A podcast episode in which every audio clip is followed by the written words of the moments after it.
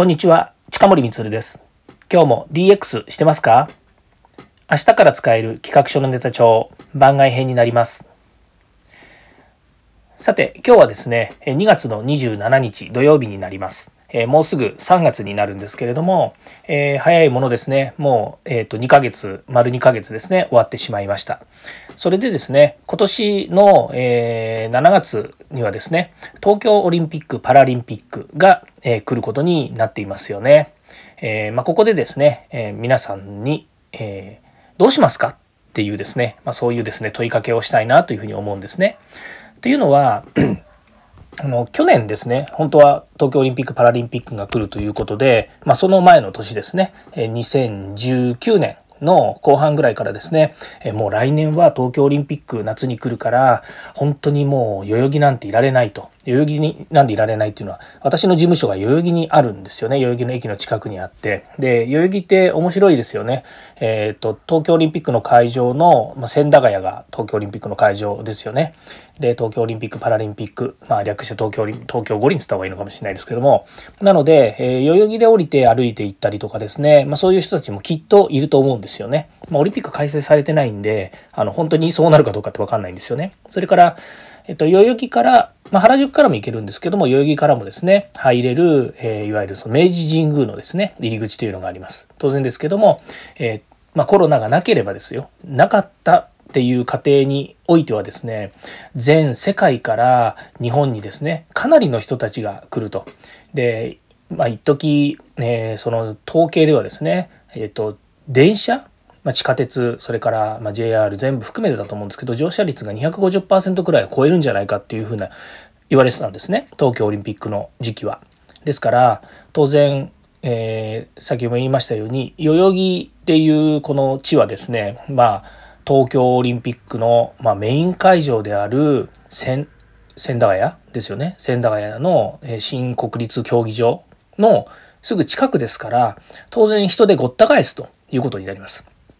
で話長くなっちゃいましたけど遠回りしちゃいましたが代々木っていう駅の前にいるとですねとてもじゃないけど事務所に行くそれから事務所から帰るとかそれからもう仕事中もですねとにかくそこはもう人で溢れているだろうという前提でテレワークっていうのをですね2019年から始めたんですよね。で、えー、まあオリンピックになったらえ在宅ワークもしくはテレワークとねいうような形にするためにですね、まあ、いろんな機材とかそれからあとは SNS ねデジタル化に向けてですね、まあ、いろんなことをやってまいりました。まあ、その時にはですね当然我が社も DX だとかって言って、まあ、社長が一人でですねそんなこと言ってたわけですけれども、まあ、実際ですね、えー、コロナになって、えー、うちだけじゃないですよね。東京東京だけじゃないんですけど、まあ、全国、まあ、全世界で、まあ、そういった IT 化の流れっていうのがもう加速してですね本当に、えー、もうこう IT を活用しなければ全く仕事できませんよっていう、まあ、業種によりますけれどもねいうところが増えてで、えー、まあ、あの導入がどんどん進んだっていう、まあ、経緯もあるわけですよね。でじゃあしからばですね今回東京オリンピック・パラリンピックが、まあ、来るわけなんですよね。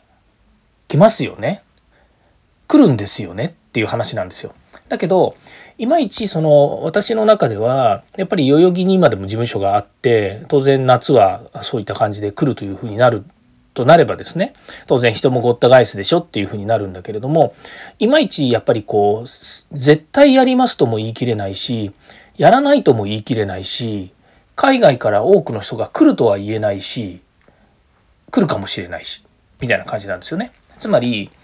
今この段になってもあと数ヶ月ですよね。今だから34567月には来るわけですから。でまあねその去年の話で言ったらもう春先ぐらいからホテルとかそれからあとは施設。でね代々木の駅前にもですね大きなあの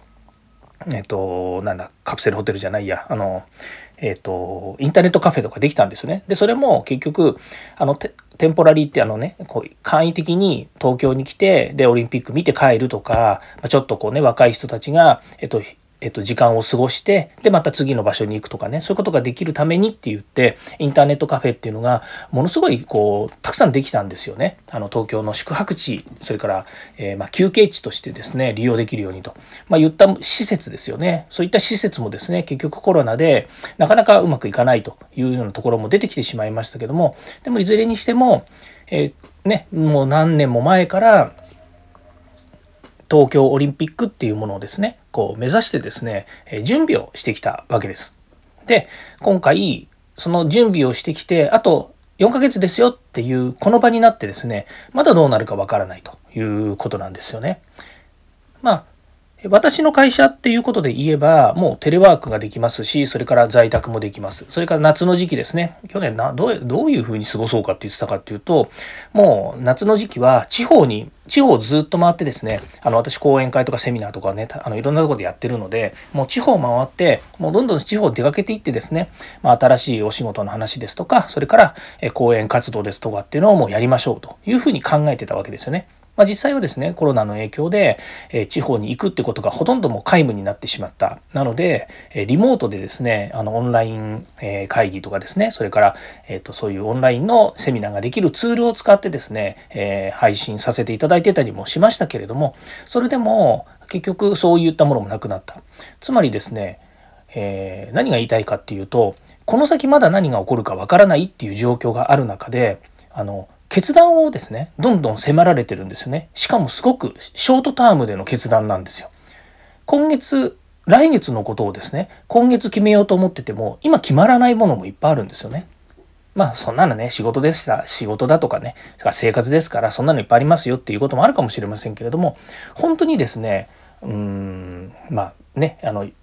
ちょっと英語っぽい言い方をするとブーカの時代というふうにね言われてますね不確実な時代というふうに言ってます。まあ、ブーカはですねあの調べていただければいいと思いますけれども本当にですねそういう時代なんですよね。なので、えー、この先、えー、ねの7月に来ると言ってる東京オリパラこれがですねどうなるのかっていうことは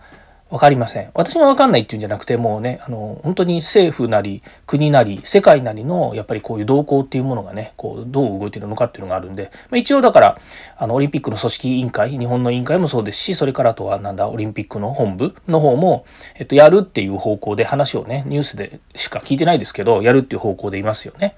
ただそのじゃあ例えばね、去年盛り上がったそのチケットをね、あの販売して、で私はサッカー見たいとかねテニス見たいとかっていうふうに言って申し込みましたけどあえなく玉砕はしましたがでもそういったものをですねやっぱりこう行きたいという人たちもいるわけですよね。でそういう人たちのやっぱり気持ちっていうのもありますでしょうしかといって、まあ、コロナがねこう収束しないうちにみんなねお祭りごとなんてしててもしょうがないよっていう人たちもいっぱいいるのも事実です。ですからコロナを早く去ってくれというのはあるかもしれませんけれどもこの不確実な時代にですね、えー、合わせた生活それから、えー、まあ、私でしたらもうビジネスそれからまあねあの会社としてねやっぱし考えている以上は、まあ、会社がですねどんなことがあってもですね長く続いていく。っていうこと社員もねいますので、まあ、そういったですねか視点に基づいてですね、えー、心を強くですね仕事あの、まあ、仕事だけじゃないですねそれ生活していかないといけないなというふうに思います、まあ、一喜一憂してるわけではないんですけれども、まあ、非常に楽しみにしていた東京オリンピックですので今後、えー、どういうふうになるのかっていうのがですねまた注目ですがもう数ヶ月先っていうことになってますのでね、えー、本当にどうなるのかなというふうに思いました。全く答えがないですね。不確実な あの回答の、えー、放送で申し訳ないんですけども、えっ、ー、と今日はこの辺で終わりたいと思います、え次回も DX に役立つ話題を提供していきます。よかったらいいねやフォロー、コメントをお願いいたします。近森光でした。ではまた。